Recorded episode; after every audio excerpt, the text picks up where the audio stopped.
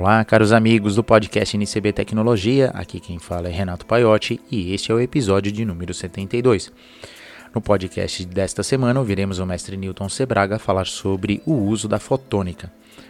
E nos bastidores da eletrônica, além das notícias que aqueceram essa semana o mundo da eletrônica, teremos uma entrevista com Luiz Henrique Correa Bernardes, que acabou de lançar o seu livro IoT Sigfox com o EduKit Red Fox. Então vamos trocar umas figurinhas com ele para saber o que, que é esse novo lançamento. Mauser Electronics. Compre seu componente com atendimento em português. Ligue 0800 892 2210. Compre com confiança. Nos bastidores da eletrônica. Uma das notícias que traremos hoje aqui nos bastidores da eletrônica é o lançamento do livro IoT Sigfox com o EduKit Redfox. É um livro que vem com uma placa voltado para a internet das coisas, já homologado, já credenciado no, na rede Sigfox, onde você tem direito a um ano de assinatura gratuita para começar a desenvolver, aprender é, seus projetos sobre a internet das coisas com a rede Sigfox.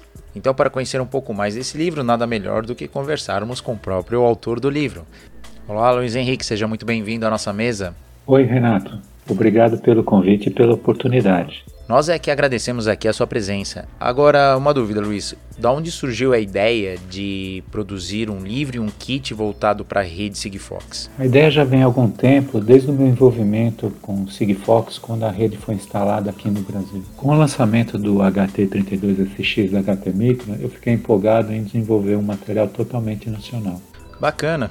Temos aí uma tecnologia e um livro falando de rede Sigfox totalmente nacional. Isso aí ajuda um pouco o mercado carente de kits e de literatura também. Uh, Luiz, o livro em si, como ele é dividido? Você poderia explicar as etapas do livro? O livro é dividido em duas partes. Uma teórica, onde explica toda a tecnologia Sigfox, e outra prática, utilizando a placa EduKit RedFox.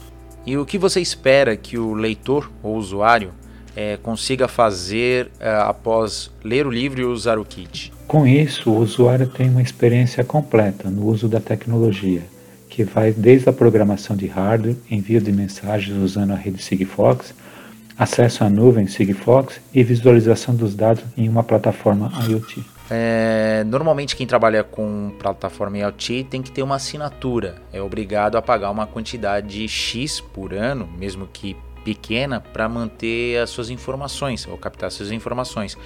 É, quem compra o kit, como é que ele faz para ter essa assinatura? Para utilizar a placa é necessário ativá-la na rede da Sigfox, que aqui no Brasil é feita pela WND do Brasil. A WND forneceu o acesso por 12 meses sem custo mas para isso tem um procedimento que é necessário ser feito para ativar a placa no sistema da Sigfox. Esse procedimento pode ser baixado no site da Curto Circuito, na página EduKit Redfox. Opa, 12 meses gratuito já é uma grande ajuda para quem está começando a desenvolver projetos IoT. Como é que você conseguiu esses 12 meses para o pessoal que vai adquirir o kit? Com o apoio da WND do Brasil, que é a operadora Sigfox, o kit conta com 12 meses de conectividade gratuita. Obrigado novamente, Luiz Henrique. E você, caro ouvinte, que está interessado nesse kit, é só ir aqui nas descrições desse podcast procurar o link do EduKit Red Fox.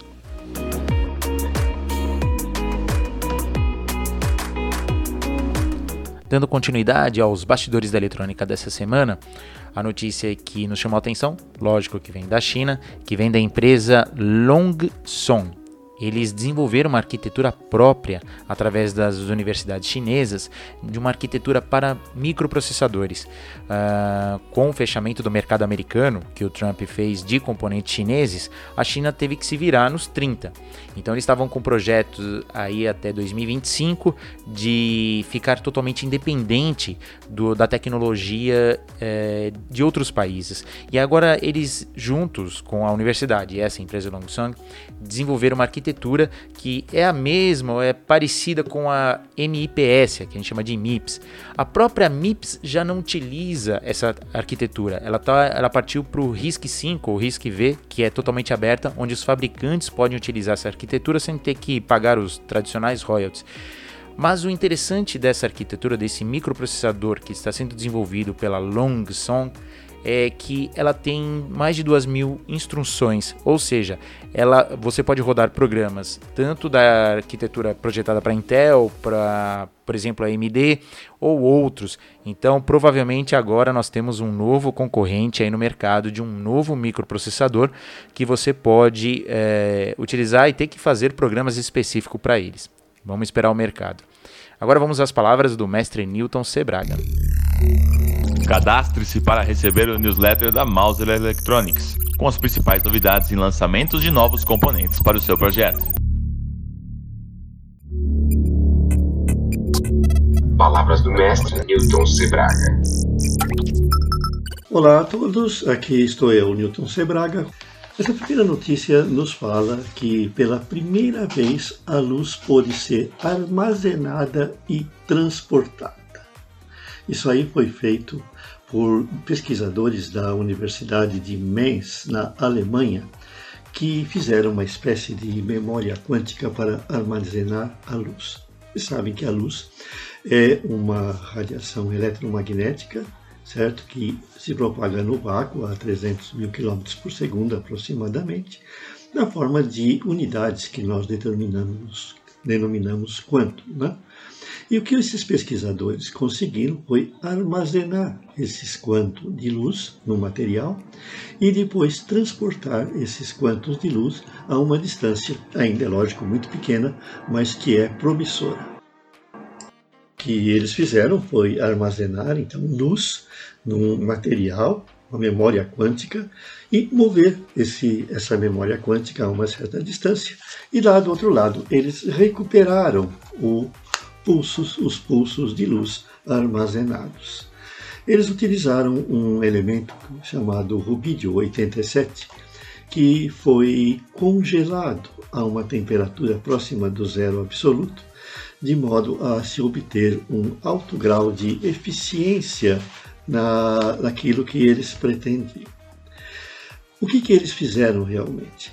É possível, sim, você armazenar fótons numa substância eh, se você conseguir fazer com que esses fótons fiquem em determinados níveis de energia junto aos átomos é mais ou menos o que a gente faz no laser, né? que a gente eleva um elétron a um nível maior de energia e assim armazena a energia do fóton que chega. Mas o que eles fizeram foi diferente. Eles conseguiram armazenar o próprio fóton. Isso aí abre perspectivas fantásticas para a criação de novos dispositivos, principalmente na computação quântica.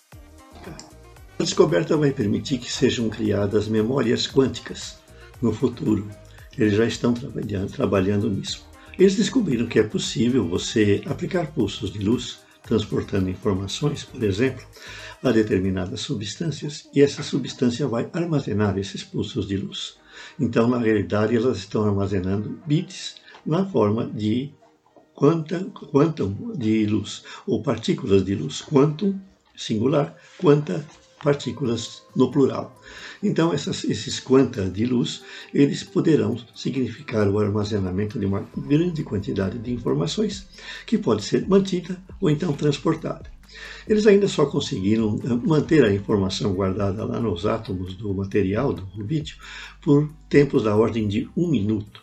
Mas isso aí no futuro, é lógico, vai sendo descobertas novas maneiras de se obter maior tempo, de se obter a possibilidade de você fazer um transporte mais longo e coisas semelhantes que pode ser levado no futuro à criação de memórias quânticas de capacidades de armazenamento inimagináveis, né? porque praticamente será um bit por cada átomo. Se nós considerarmos a, a, o tamanho, a quantidade de átomos que existem num objeto, isso é fantástico. Basta lembrar lá da, da física e da química do ensino médio que um mol, certo, corresponde a uma unidade, vamos dizer, de massa, de uma substância qualquer contém 6,02 vezes 10 a 23 átomos dessa substância.